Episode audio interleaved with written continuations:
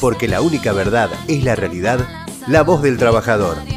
El futuro de nuestra familia defendamos cada día. Andrés Azaín lo tenemos. ¿Cómo estás, Andrés? Hola, ¿qué tal? ¿Cómo estás?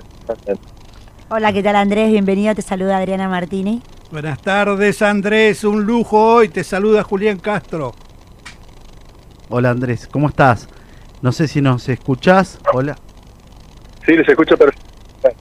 ¿Cómo estás, Andrés? Bueno, buenísimo poderte tener en el programa en La Voz del Trabajador y poder charlar contigo un ratito, ¿no? Sabemos que estás medio ajustado con la, con la agenda tanto tiempo, ¿no? Que podíamos y decíamos, tenemos que sacarlo, Andrés, tenemos que sacarlo, Andrés. ¿Estás en la isla? Sí, sí, estoy acá. Qué grande, ahí se sienten los perros. Quiere decir que Está custodiado.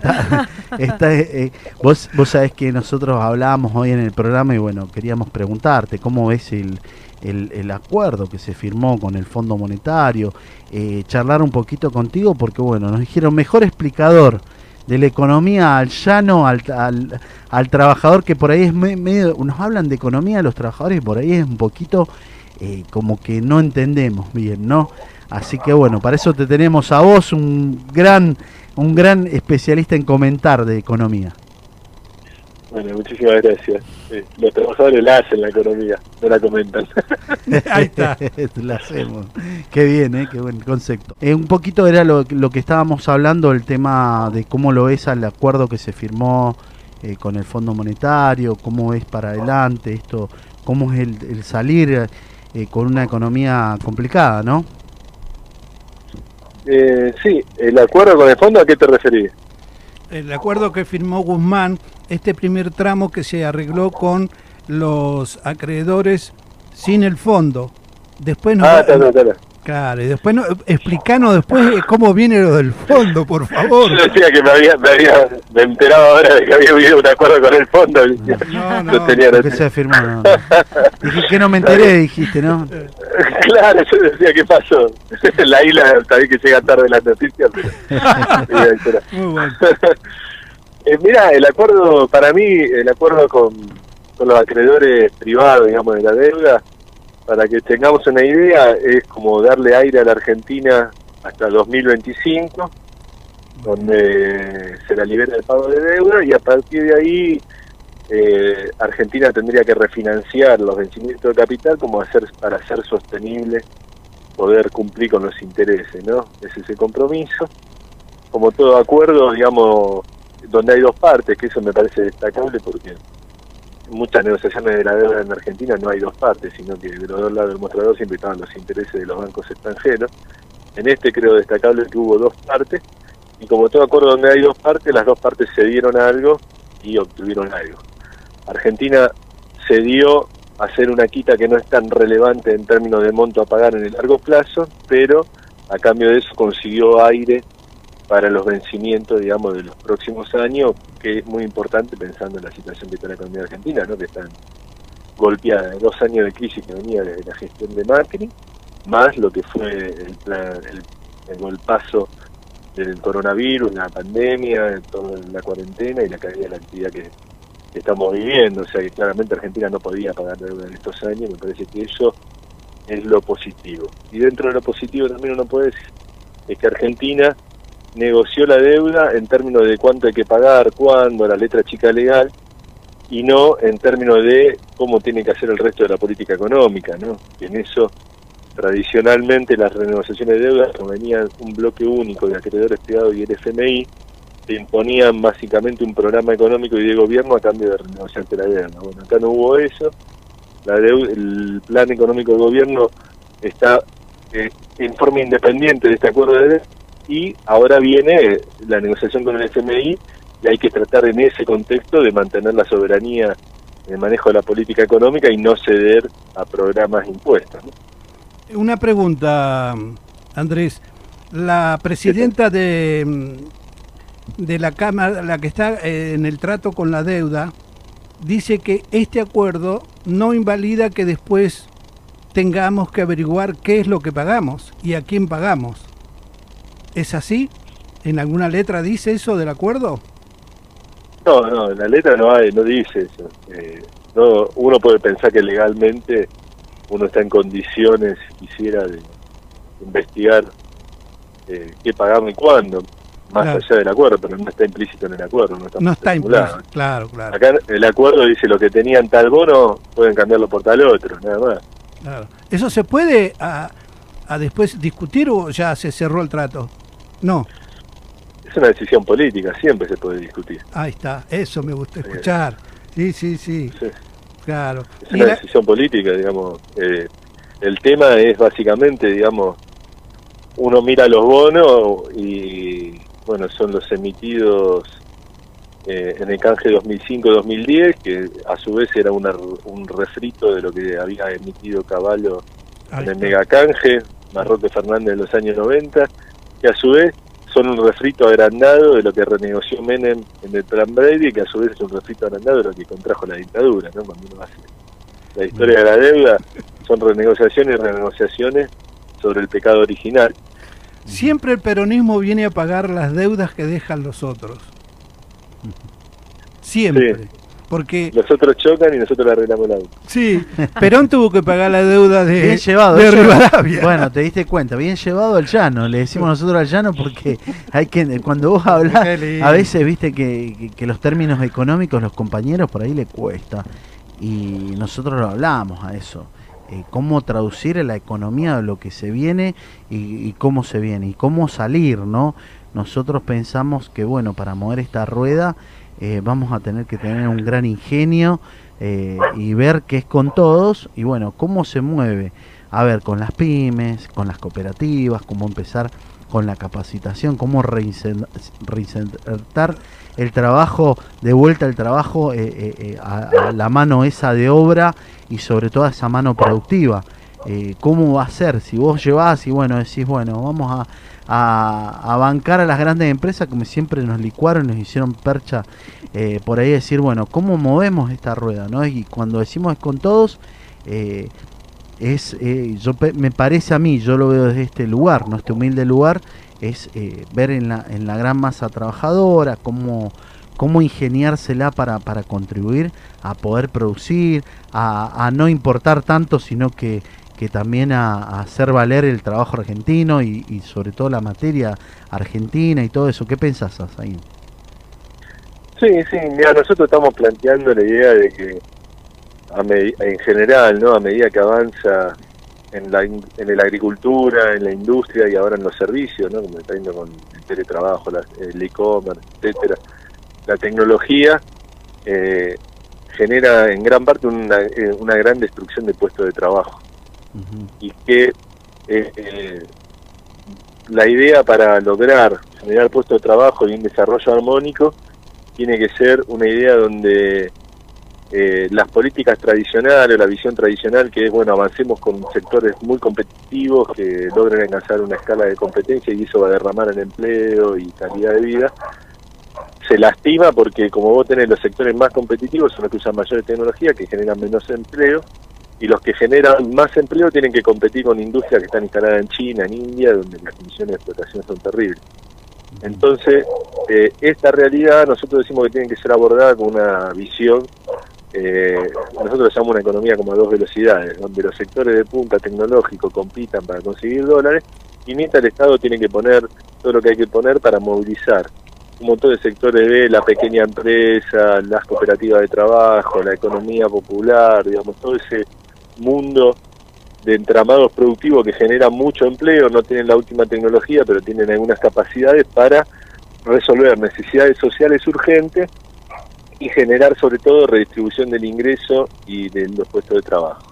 Entonces nosotros decimos que habría que movilizar, y esa tendría que ser la clave para salir de esta crisis en la que estamos inmersos, un montón de sectores productivos eh, internos a resolver que a resolver problemas de vivienda y hábitat, a resolver problemas de, de centros para temas de adicciones, centros culturales, deportivos, políticas de salud, políticas educativas, bueno, todo un montón de sectores que generan mucho empleo, resuelven problemas sociales urgentes, no necesitan dólares porque casi no consumen Claro, importaciones claro.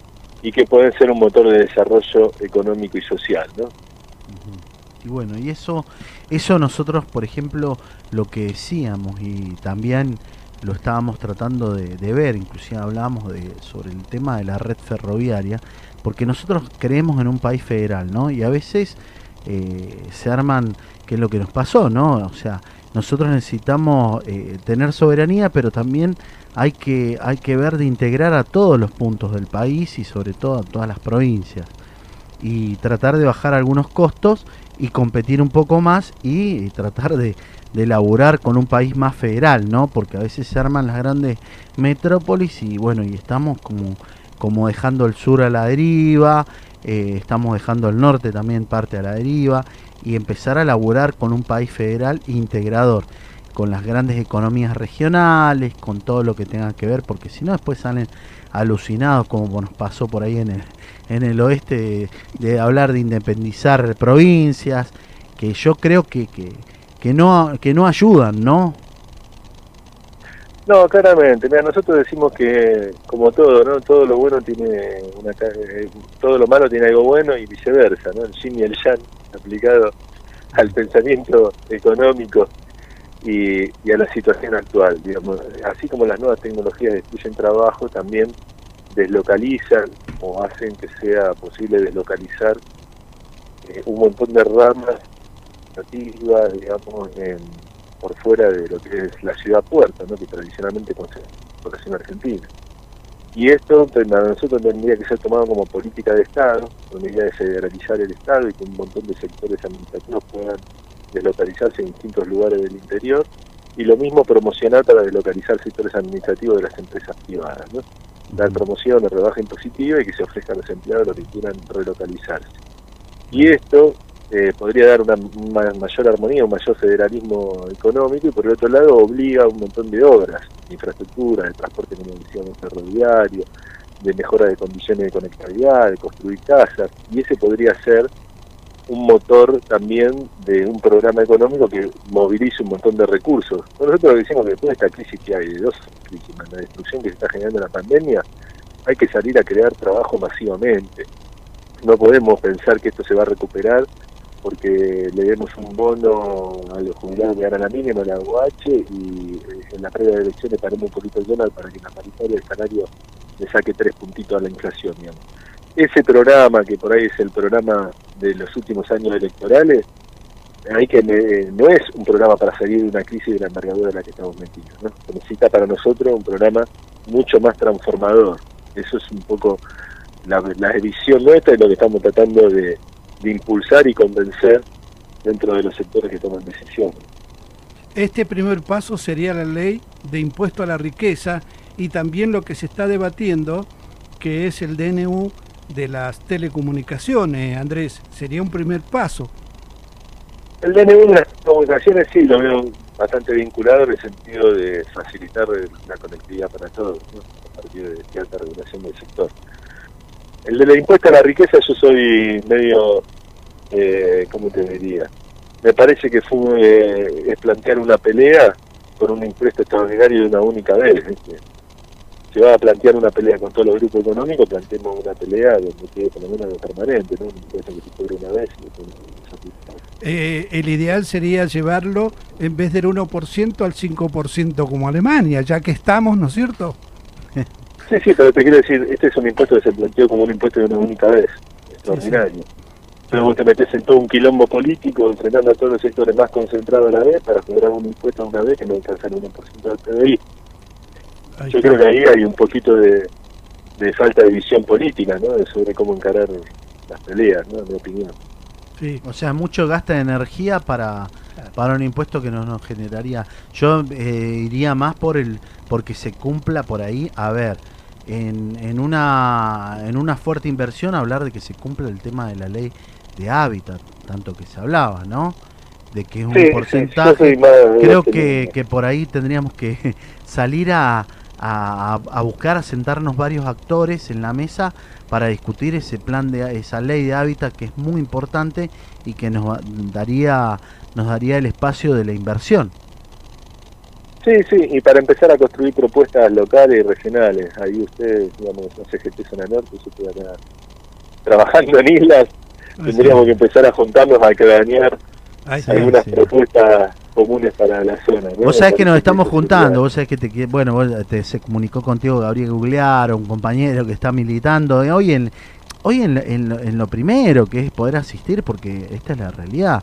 El isleño al estar aislado, bien lo dice la palabra isleño, eh, también es- eh, sufre de muchas necesidades y, y sobre todo, bueno, a ver, cuando uno decimos, bueno, por ahí en la primera, segunda, pero esa segunda y tercera sección en canales que, que, no entra nadie, que le están pasando los compañeros bastante, bastante mal, están peleando y bueno, hay que empezar a hablar de la economía, ¿no? De la isla, que es muy importante, con una riqueza natural muy grande para todos los que trabajan en Junco, los mimbreros, los pescadores.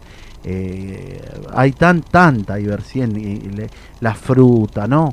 Eh, yo me acuerdo y, y hablaban, era, un- era un impresionante lo que sacaba la madera, lo que se laburaba y lo que, lo que había, la riqueza natural ¿no? de la isla que, que- que se vino tan abajo y que fue solamente explotado mucho por el turismo. ¿Concordás o por ahí estoy hablando medio como que... Sí, sí, nosotros estamos tratando de buscarle la vuelta de, digamos, de salir de esa, de lo que fue tradicionalmente, digamos, la explotación de recursos primarios, ¿no? De bajo valor, es una explotación muy grande, y tratar de integrar algunos circuitos de distribución y de comercio como para que, digamos, la, la producción sea, digamos, que valga la pena el esfuerzo, ¿no? Porque una de las causas de despoblación de la isla es que vos estás juntando mimbro en el frío y después lo vendés por dos mangos, y no- Y no ningún joven ve eso muy apetecible como eternidad de su vida. Entonces hay que construir eh, otras economías y hay que aprovechar que también hubo una migración muy grande a la isla de sectores medios, de sectores digamos, con nuevas visiones, que también eso potencia digamos otras alternativas económicas, ¿no? Producción de eh, cosmética natural, producción de medicinas o productos saludables, digamos, hay todo, eh, producción de alimentos agroecológicos, ahora la pandemia estamos con producción de hongos, un montón de, de rubros que por ahí tienen mayor valor agregado y, y permiten una salida más viable para las islas. Bueno, estamos con varias ideas, así que, bueno, ya nos juntaremos a potenciar Y- la unidad de y la no- zona norte. Y no olvidar, Andrés, el turismo social que ha sido desarrollado en, en gran medida por los sindicatos.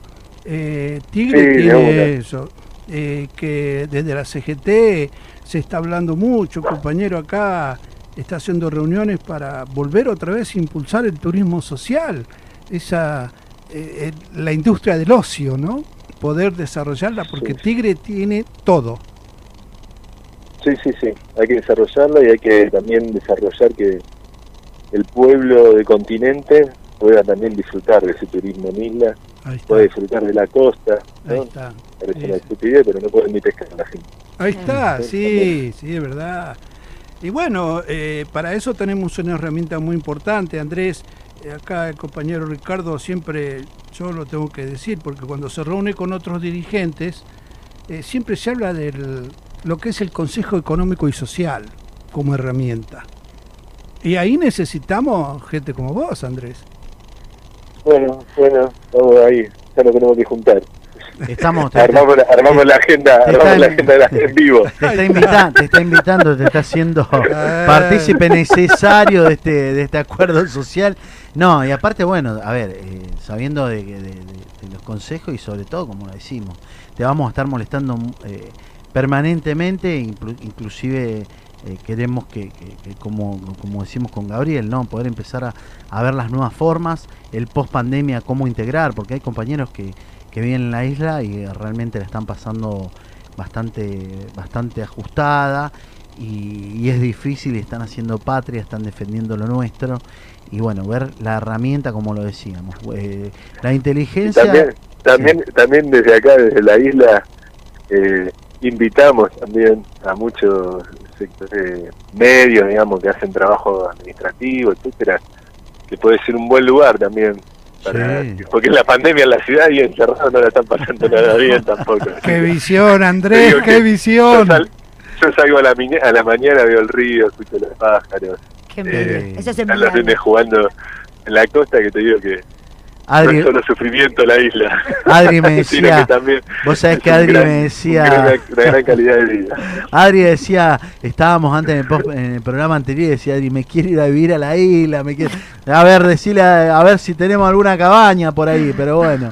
Vos- Es envidiable la visión que, que nos transmite ahora Claro. Andrés. Claro, claro. no sé. Claro, por eso, no queremos las lágrimas como isleños. No, No, para favor. nada, no, olvidate. Juro que no, no es la sensación que tengo. Qué lindo. Yo lo tengo que dejar porque tengo Sí, que dale, entrar a un dale. Zoom. Ya sé que estabas con, así que gracias por haber eh, salido estos minutos con nosotros. Y bueno, te vamos a estar seguramente molestando en programas próximos. Un abrazo y saludos para todos. dale. Todos y a cada uno de Sí, esos. ya nos juntamos. Dale, dale, un abrazo, chao, chao. Porque la única verdad es la realidad, la voz del trabajador.